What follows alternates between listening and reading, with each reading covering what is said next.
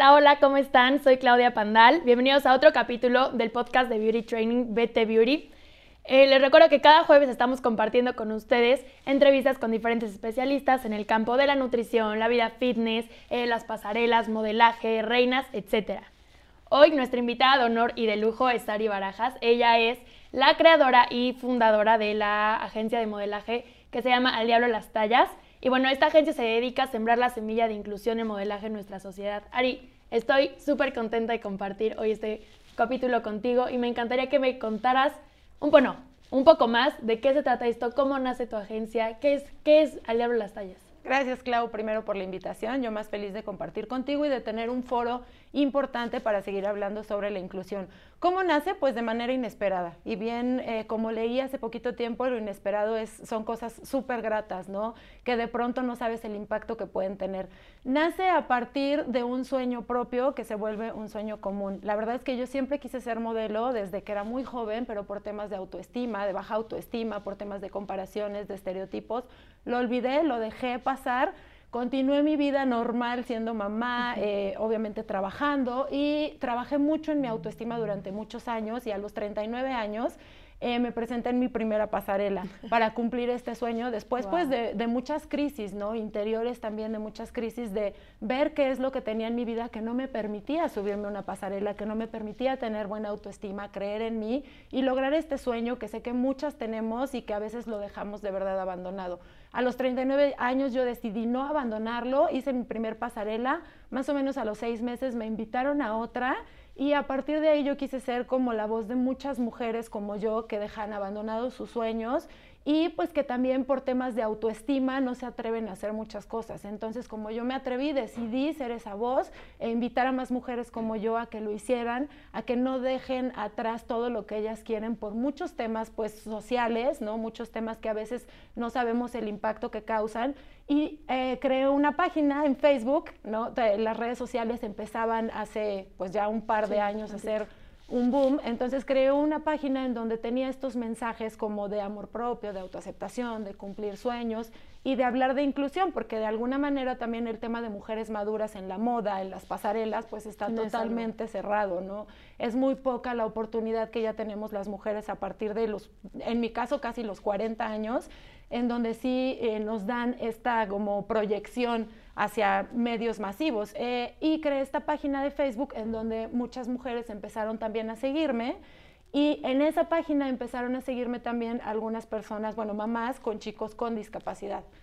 La verdad, nunca me lo esperé, pero empecé a recibir mensajitos de eh, qué padre que estás haciendo esto, pero pues también ojalá la inclusión fuera general y fuera total hacia segmentos también que están discriminados. Y fue así como surgió. O sea, la verdad es que no fue un plan de vida, no es algo que yo esperaba hacer, no es algo que yo me imaginaba que estaría haciendo en este momento. Pero que al final se volvió parte de tu vida cotidiana, ¿no? Es un estilo de vida, como platicamos hace ratito, el que tú tengas que llegar a trabajar con personas con discapacidad por hacer es el destino, ¿no? Que la vida te coloca justo en el momento, en el lugar, y que dices, yo quería ser modelo cuando a lo mejor era más chica.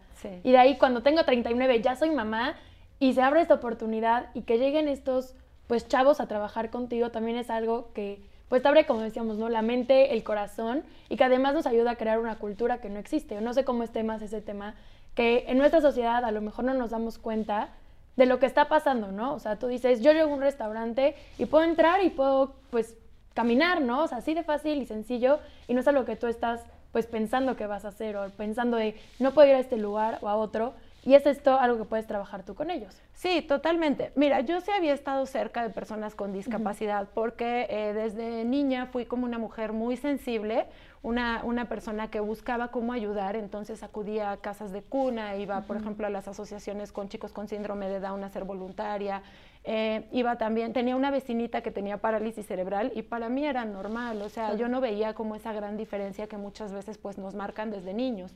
Entonces, no era como mi círculo diario, pero al final sí era algo que ya había vivido. Entonces, cuando se empiezan a acercar a mí, el primer acercamiento de, la de, de, esta persona con discapacidad, de su mamá Ángeles, es Aniel, es un chico con eh, síndrome de Down. Entonces, para mí era como algo, ok, ya, ya lo viví, yo, o sea, ya fui a ser voluntaria de un lugar donde había puros chicos con síndrome de Down y fue, voy a abrir esto, o sea, si lo estoy abriendo para mujeres como yo, lo voy a abrir para personas como Aniel.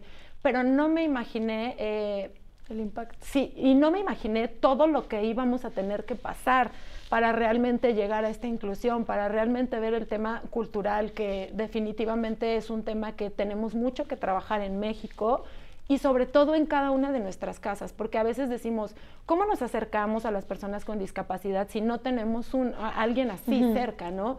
Eh, quiero decirte que más del 15% de la población a nivel mundial tiene discapacidad. O sea, no es que no existan afuera, sino que si no están cerca de nosotros, pues quizá vamos caminando como si no existieran. Sí, lo vemos muy lejano. Eh, lo vemos muy lejano, pero existe y es tan cercano eh, que, que, de verdad a veces no nos damos cuenta, porque las discapacidades, como lo platicábamos, no solo son de nacimiento, hay discapacidades adquiridas por alguna enfermedad, por algún accidente. Entonces, no está tan lejos.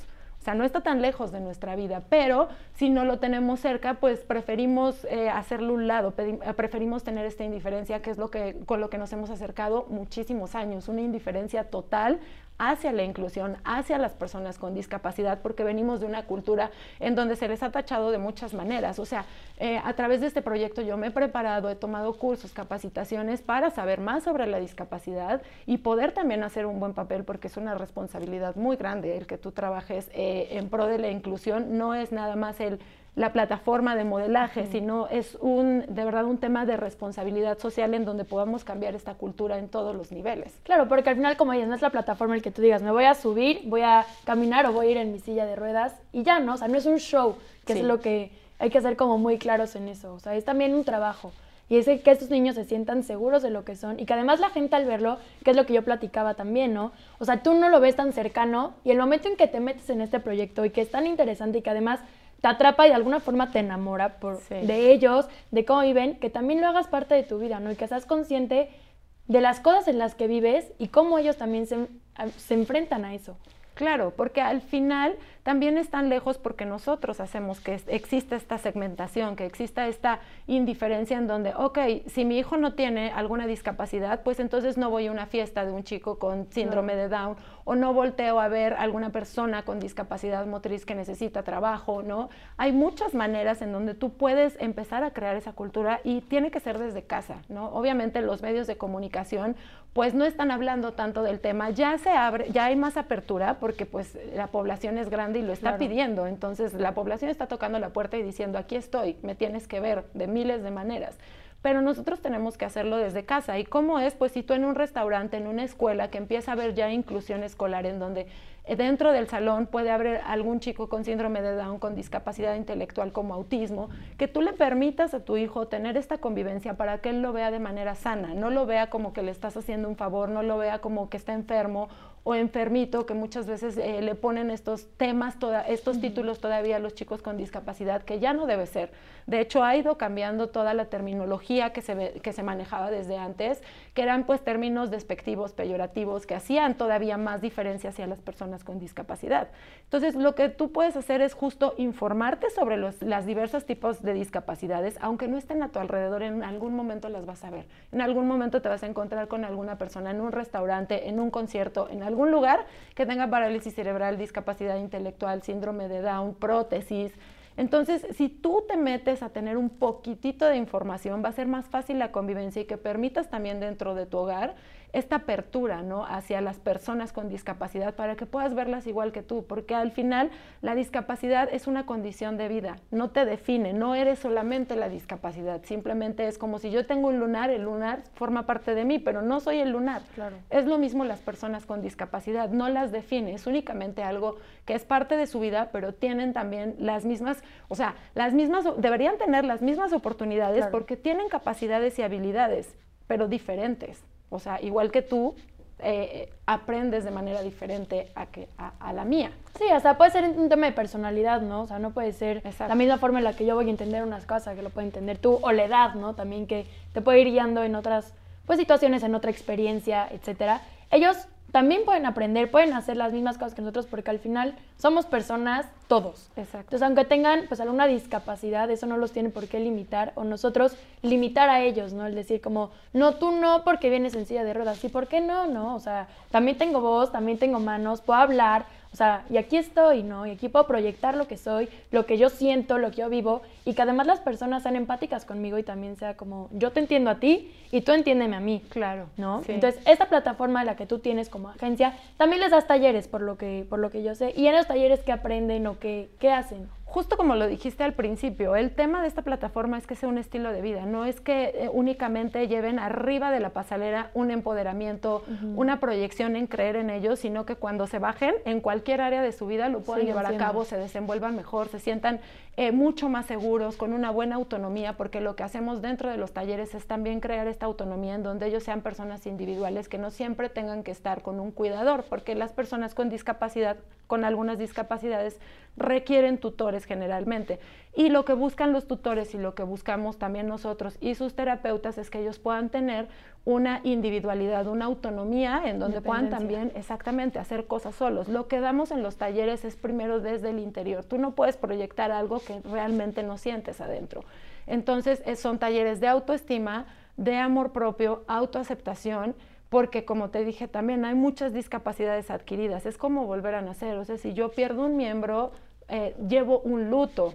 Claro. Un luto porque ya no tengo mi brazo, porque no tengo mi pierna, porque no tengo alguna extremidad. Entonces, son procesos que ellos van viviendo y al final tienen que volver a tener esta autoaceptación de sí mismos para poder proyectar que con esto que yo soy, pues estoy completo, ¿no? Al final, aunque tú veas que quizá me falta algo, que tengo una discapacidad, estoy completo y puedo hacer lo que yo quiera si me lo propongo. Entonces empezamos con talleres eh, de eh, interiores que sean integrales para su desenvolvimiento escénico. Ahí mismo les damos taller de pasarela, de fotopose, lenguaje y comunicación verbal y no verbal, eh, lenguaje corporal, que ahorita lo estamos enfocando también a danza inclusiva para que ellos puedan hacer pues movimientos con su cuerpo de acuerdo a lo que les permita alguna discapacidad.